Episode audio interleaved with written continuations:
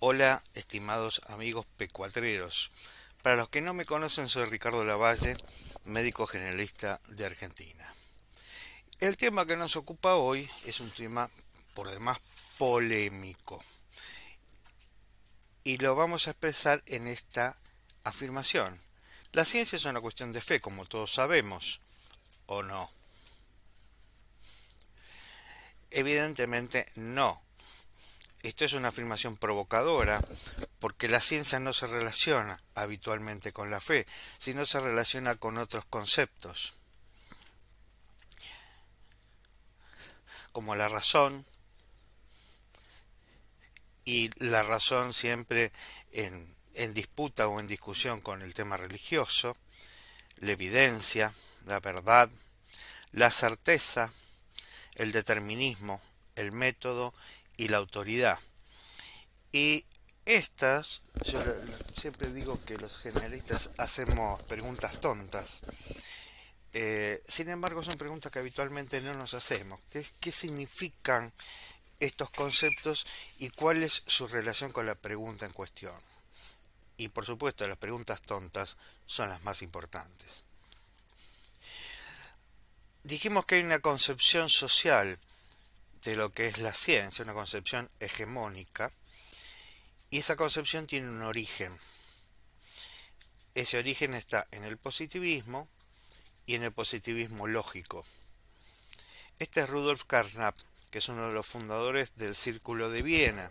El Círculo de Viena, que es el que funda el positivismo lógico o concepción heredada, eh, es una posición extrema del positivismo que se centró en la sintaxis lógica del lenguaje.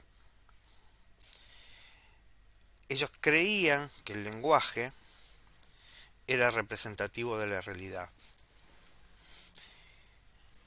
Creían en la objetividad, es decir, que eh, uno es un sujeto que observa un sujeto, un objeto, perdón, y que está fuera del experimento, que el observador no influye en el resultado o en el desarrollo del mismo. Se desentiende los problemas de producción del saber, o sea, a nadie le importa de dónde salen las preguntas y de cuáles son los problemas importantes para la ciencia. De lo que se ocupan y ahí es donde fundan lo que hoy conocemos como epistemología, es de la validez lógica de las hipótesis y del control empírico de los enunciados.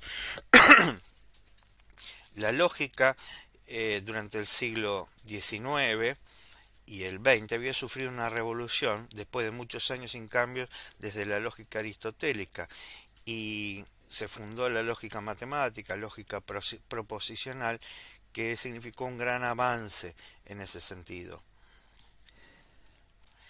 Ellos pretendieron aplicar esos principios lógicos al lenguaje. Además pretenden la objetividad, como ya dijimos, y la neutralidad. O sea, uno no influye ni, ni, las concepciones previas que uno tenga sobre el fenómeno que vamos a observar en el experimento. Repasemos las proposiciones básicas del positivismo lógico. El lenguaje representativo de la realidad. Esto implica un acceso directo a la realidad, no hay mediación, uno puede interpretar la realidad tal cual es. Se desentienden los problemas de producción del saber, se ocupan de la validez lógica de las hipótesis, el control empírico de los enunciados y pretenden objetividad y neutralidad. Ahora, esta concepción ya fue demolida hace muchos años. Sin embargo, sigue siendo la concepción hegemónica. ¿Qué, tema, no? Qué buena pregunta. ¿Por qué sigue siéndolo? ¿A quién le sirve? ¿Por qué fue demolida? Por la propia ciencia. Por la segunda ley de la termodinámica, que lo que demuestra es la, la irreversibilidad de algunos fenómenos, cuando el positivismo justamente sostiene la reversibilidad. Por ejemplo, eh, si tengo un vaso de agua fría y un vaso de agua caliente y los mezclo, no puedo volver atrás en ese, en ese proceso.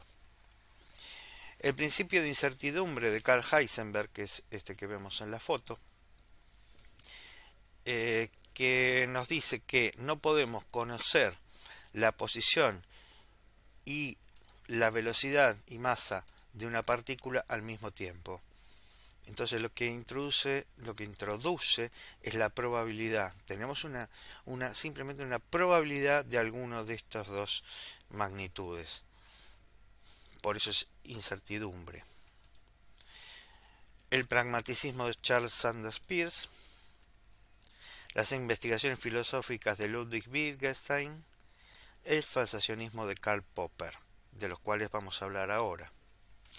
Charles Sanders Peirce era un filósofo estadounidense y es el fundador de la semiótica moderna. Hasta ese momento lo que existía era la, semiótica de Ferdinand de Saussure, que sostenía que este, el conocimiento tiene dos eh, puntos, el observador y el objeto, y que hay una comunicación directa. En cambio, Peirce introduce primero que nada la abducción, que es una inferencia lógica, introduce la teoría de la observación imperfecta, dice que el conocimiento siempre tiene una matriz, un matiz conjeturable, uno conjetura sobre lo que está viendo. Y dice que nuestras mediciones siempre son imperfectas. El universo está lleno de, acontecimientos inciertos y la percepción, ya lo decían los griegos 2500 años antes de Cristo, es falible. Entonces, el conocimiento del significado no puede ser patrimonio de una mente individual. El conocimiento verdadero solo puede ser social e histórico. Y se ocupa, por eso es semiología, del signo este, con tres componentes. Un objeto, un interpretante y un representamen. Es decir, hay una mediación, hay una mediación entre el, interpretante y el objeto que es el representamen, que son las concepciones que uno tiene antes de observar, digámoslo así de una forma fácil. Es una relación triádica. También dice que lo que existe es solo aquello de lo que podemos hablar. Dice que vivimos en un mundo de incertidumbre, donde aparece la duda que solamente la podemos superar en el momento de la acción. Por eso es pragmaticismo. Y esto es importantísimo. Dice que el conocimiento es performativo. No es representativo. El lenguaje es performativo es decir, que condiciona la descripción de los hechos, es decir, condiciona la realidad. No hay una este, interpretación directa. Dice que no hay nada que no esté mediado por signos, entre ellos el lenguaje. Y nuestro conocimiento está dentro de los límites de nuestro lenguaje. Sabemos lo que podemos nombrar y lo que podemos transmitir. Y además dice que ningún enunciado y ninguna ciencia es neutro. Dice que lo que hacemos permanentemente es semiosis. Permanentemente estamos interpretando signos. Es decir, que no hay una realidad objetiva. Lo único fáctico, contrastable, son las consecuencias de los actos. Y miren esto que interesante. La verdad es una conjetura consensuada es un concepto histórico, no es algo único y objetivo.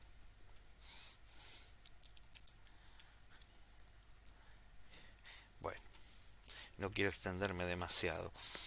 Eh, Wittgenstein es un filósofo austríaco del cual después pueden ver este video y lean qué interesante este artículo de Juan Forn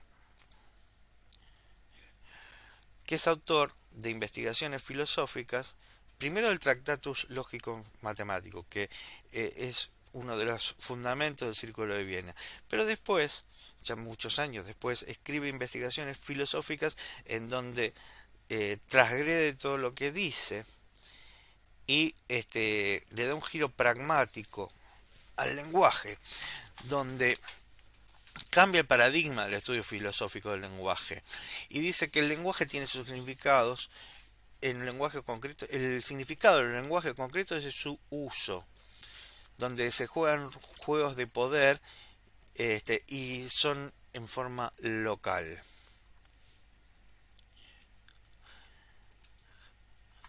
Bien, por último, Karl Popper, otro filósofo austríaco, que es el fundador del falsacionismo.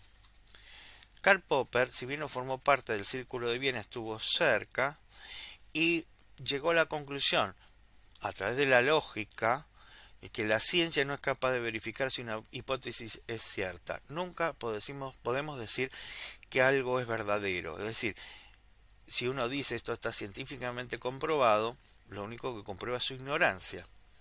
Lo único que podemos decir, este, afirmar es algo cuando es falso. ¿Sí? Por eso falsacionismo. Lo que intentamos con las hipótesis es demostrar su falsedad. Si no lo logramos, se sostiene hasta que aparezca su falsedad. Es decir, el conocimiento que tenemos es contingente y transitorio. Por todas estas cuestiones es que podemos decir que la ciencia es una cuestión de fe, porque uno cree en que esos resultados son los más adecuados o porque todavía no se ha podido demostrar eh, su falsedad y porque funcionan en el mundo en que nos movemos. Sabemos que muchas teorías tienen este, lagunas, tienen fallas, pero hasta que no haya algo mejor no lo podemos usar. Bien, espero que les haya gustado. Hay muchísimo para hablar. Esto daría para una charla de muchísimas horas. Pero bueno, es un, inicio para comenzar el debate. Los abrazo y espero que lo hayan pasado bien. Prevención cuaternaria. Para poner tu pensamiento crítico al día